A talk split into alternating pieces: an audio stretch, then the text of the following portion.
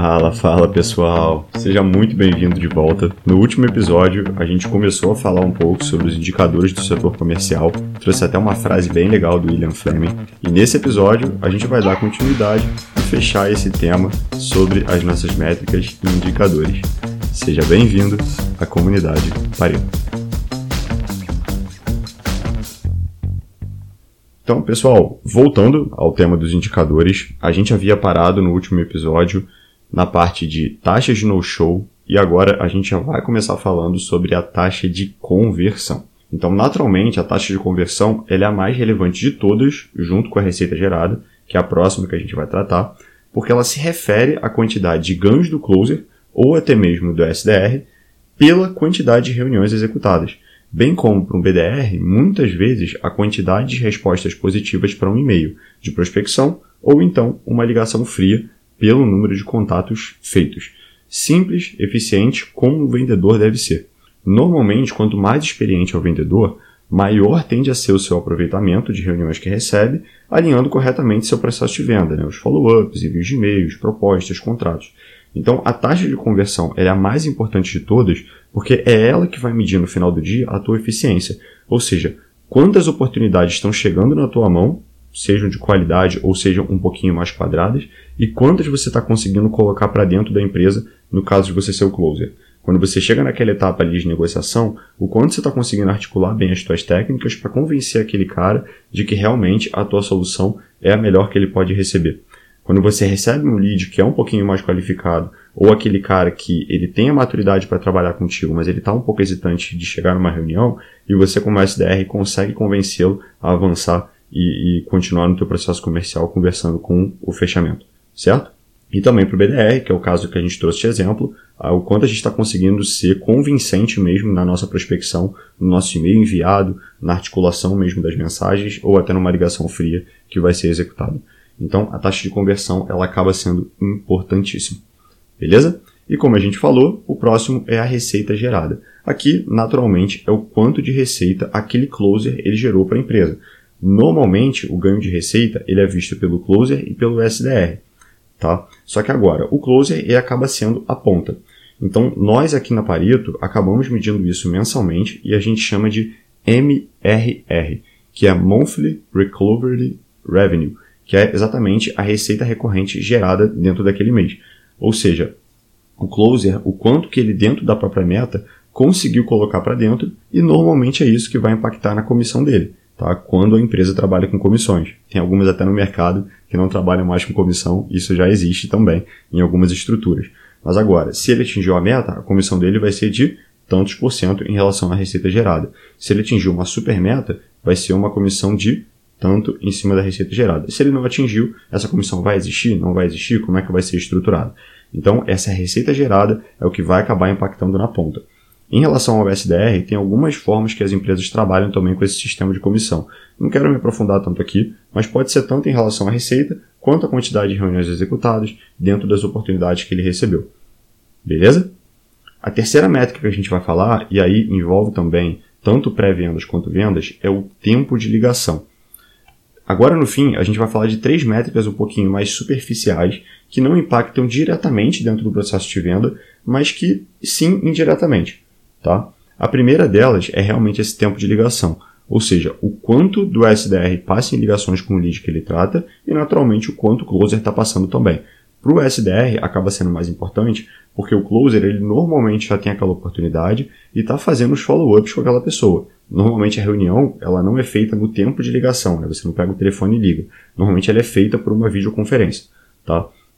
Então, falando um pouquinho mais do SDR, se ele está passando muito tempo no telefone e marcando poucas reuniões, tem algo errado.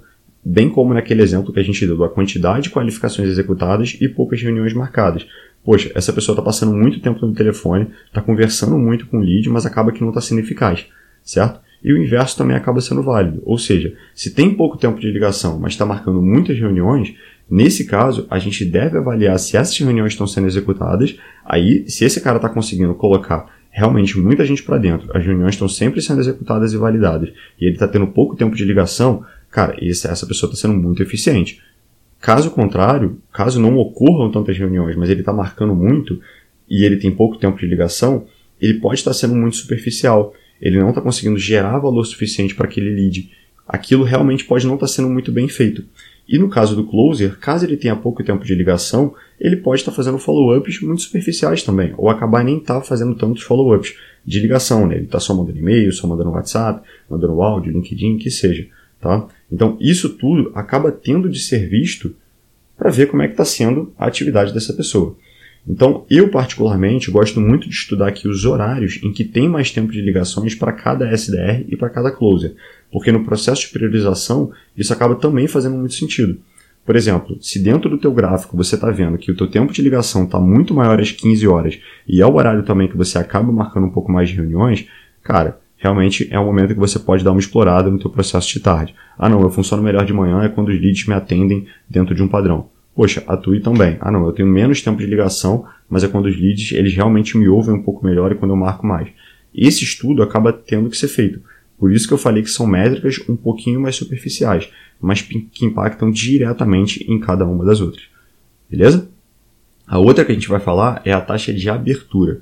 Então, essa aqui é excelente, principalmente para BDRs e SDRs que fazem prospecção por e-mail. Tá? Então, a taxa de abertura de e-mail ela vai representar o número de pessoas que abriram aquele e-mail é, enviado dividido pelo número de pessoas que receberam aquele e-mail, certo? Então, se eu enviei esse e-mail para 100 pessoas, no mesmo exemplo do Bounce, e somente 10 abriram aquele e-mail, a minha taxa de abertura ela vai estar em 10%, tá? Com o uso de CRMs ou então de alguns mail trackers, né, que são rastreadores de e-mail, é, é bem fácil de analisar essa taxa de abertura tá? Entendendo realmente os assuntos que estão tendo mais efeito. Assunto, a gente vai falar um pouquinho mais adentro também, dentro do processo, quando a gente se aprofundar nesse, nessa etapa de prospecção. A gente entende realmente que aqueles assuntos estão chamando mais atenção e estão gerando mais abertura, ou então alguns que estão gerando menos abertura, não estão sendo tão interessantes. Tá? Se a minha taxa de abertura está alta, mas eu tenho poucos retornos, ou seja, tem muita gente abrindo meu e-mail, mas poucos me respondendo, o meu assunto ele pode estar legal. Só que ele pode estar totalmente incoerente com o conteúdo do meu e-mail e acaba não sendo efetivo. A pessoa acaba abrindo, dá uma lidinha rápida e acaba não respondendo. Tá? Bem como o inverso também pode ser interessante. Às vezes o teu assunto está bem maneiro, tem muita gente abrindo e você está recebendo muitas respostas. Caramba, esse é o cara que eu quero realmente utilizar. E eu vou ver até que momento ele vai dar uma saturada para eu também poder fazer uma troca. Beleza?